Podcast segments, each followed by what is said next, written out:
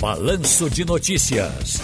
Tá no seu direito. Essa semana, mais precisamente na segunda-feira, celebramos o ano do anúncio do Pix. Ele foi implantado, na verdade, em todo o país na segunda quinzena de novembro. É, portanto, ainda por inteirar um ano de funcionamento, o sistema de pagamento instantâneo Pix brasileiro é, sem dúvida alguma, um sucesso.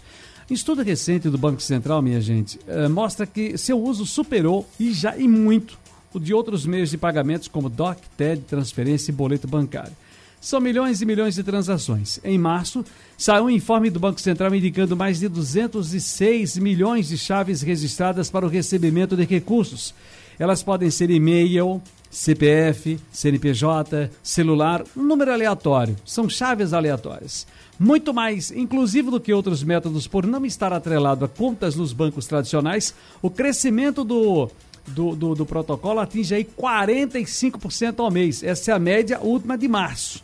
Mas aí é que a coisa ficou feia. Esses bons resultados têm atraído, além de novos adeptos para o sistema, a atenção de golpistas, verdadeiros canalhas e bandidos. E eles não param de criar formas de enganar os usuários da ferramenta. Nós outros.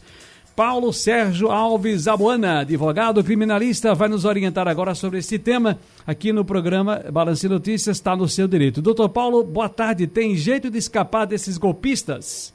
Boa tarde, Ciro. Um abraço para você, meu irmão. Veja, o jeito que a gente pode recomendar é, e sugerir é de se prevenir, desconfiar sempre de qualquer operação. Você vai fazer uma operação que você está envolvendo dinheiro, todo cuidado é pouco.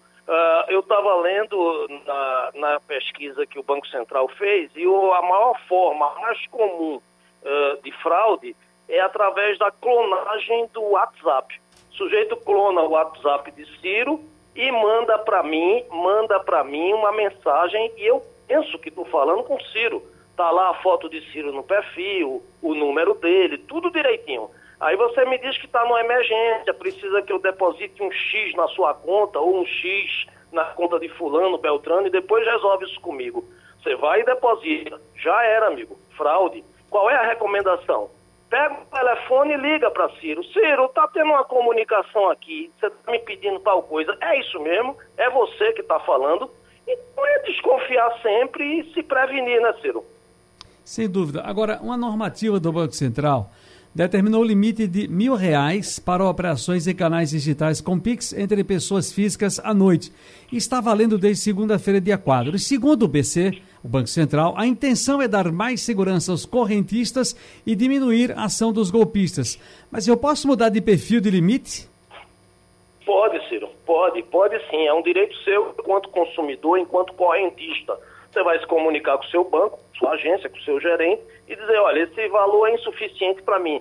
Eu faço pagamentos, eu faço operações e preciso de um valor maior do que esse.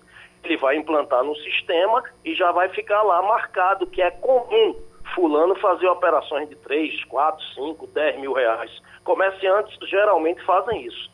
Se você quer implantar agora, nesse momento, aí também por segurança o banco vai pedir entre 24 e 48 horas para esse limite ser implantado. O que acontece, Ciro, é que em São Paulo, sobretudo, Parece que a malandragem maior é sempre lá, né? Em São Paulo, o que é estava acontecendo com a implantação do PIX? Uma quantidade enorme de sequestros relâmpagos. Sequestra o cidadão, bota ele dentro de um carro, mediante a violência, e obriga ele a fazer uma quantidade de PIX que a conta dele suporte. Então eu vejo como positivo essa, essa determinação do Banco Central, sim. Agora, quem quiser, aumente o seu limite. Certo. Agora, quem é vítima do golpe do Pix deve ser ressarcido pela agência bancária onde tem conta isso é um direito líquido, certo? É um bom direito, como os senhores costumam dizer? Veja, é, cada caso é analisado isoladamente. Eu já tive a oportunidade de ser uma relação de consumo, é, resvalando aí para o campo criminal. A pessoa foi vítima de um estelionato, de uma fraude. Então eu já tive casos que eu ganhei e já tive casos que eu perdi. É preciso que o consumidor, é, se está falando a verdade e se realmente o fato aconteceu, ele é, se ampare de uma prova robusta, tira print de tudo que houve, é, forma o que puder de prova, tá certo? Depois toma as providências, que são exatamente é, prestar uma notícia crime, o popular BO, né? É, tentar resolver administrativamente o problema com o banco ou com o órgão e aí sim, não conseguindo, não conseguindo agir juridicamente. Quando o consumidor tem razão, o julgador vê que ele tem razão. O julgador é muito experiente e geralmente determina que o banco ou o órgão, se não resolveu administrativamente, seja compelido a ressarcir aquele prejuízo, porque afinal de contas o risco proveito dessas operações é do banco. Não foi eu nem você que inventamos PIX.